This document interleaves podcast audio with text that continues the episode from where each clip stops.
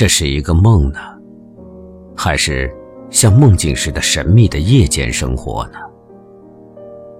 我感觉到，忧郁的秋月老早就在天空徘徊，已经是该摆脱白天的一切虚伪和忙乱，而休息的时刻了。似乎整个巴黎，包括它最贫困的角落，都已沉入了梦乡。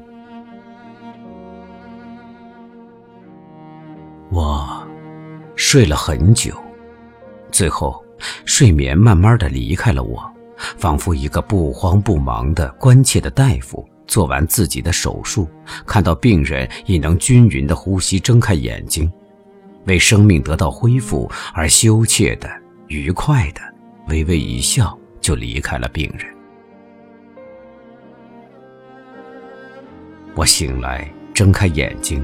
看到自己处身在宁静明亮的夜的王国，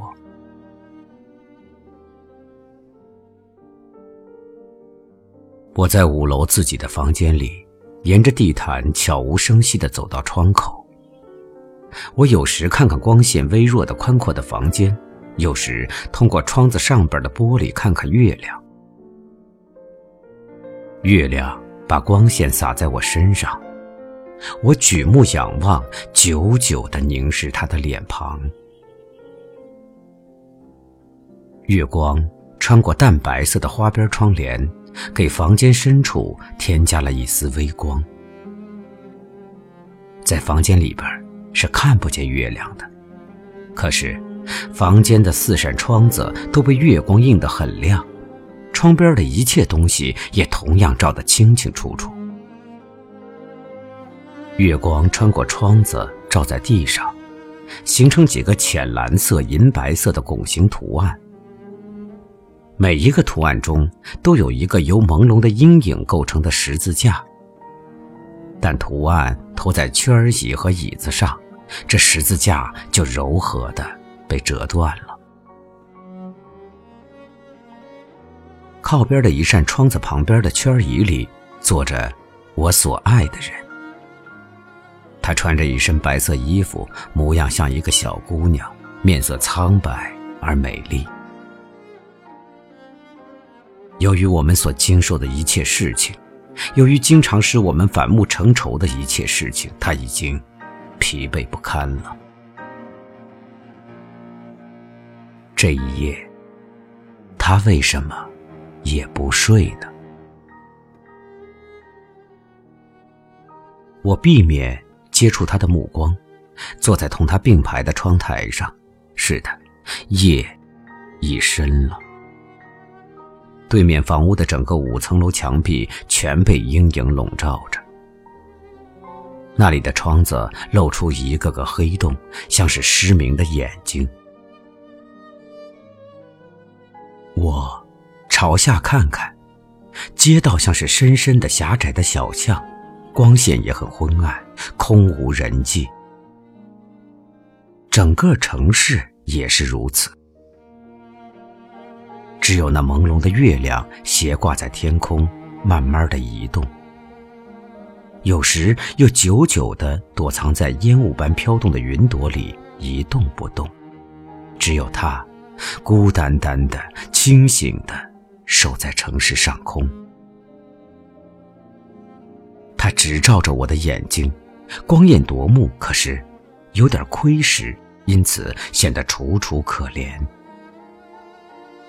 薄云轻烟似的在它旁边飘动，在月亮旁边，云也显得很亮，像融化了似的。稍远一点就变得浓厚了，而在屋脊后面就完全积成阴沉的、沉甸甸的一堆了。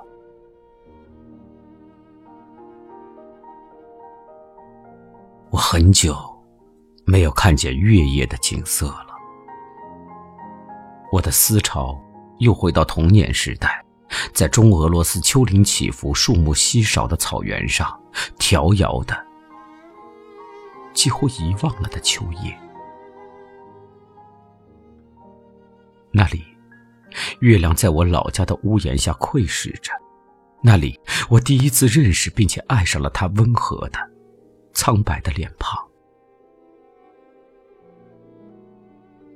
我在想象中离开了巴黎，霎时间依稀看见了整个俄罗斯，仿佛站在高山之巅，俯视着一片辽阔的低地。看，这是波罗的海，金波粼粼的。荒凉的海面，看，这是在昏暗中向东方延伸的阴沉的黑松林。看，这是稀疏的森林、湖泊、小树林，这下面望南是一望无际的田野和平原。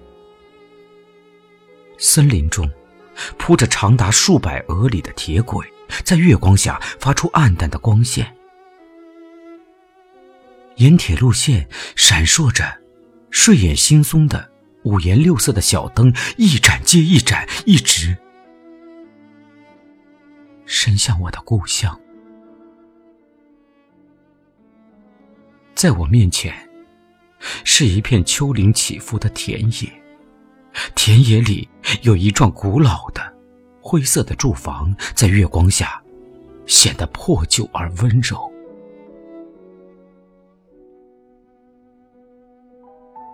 儿时，曾经照进我的房间，后来又看着我变成少年，而现在又和我一起伤到我那不幸的青春的，难道就是这个月亮吗？是他，在这个明亮的夜的王国，给予我安慰吗？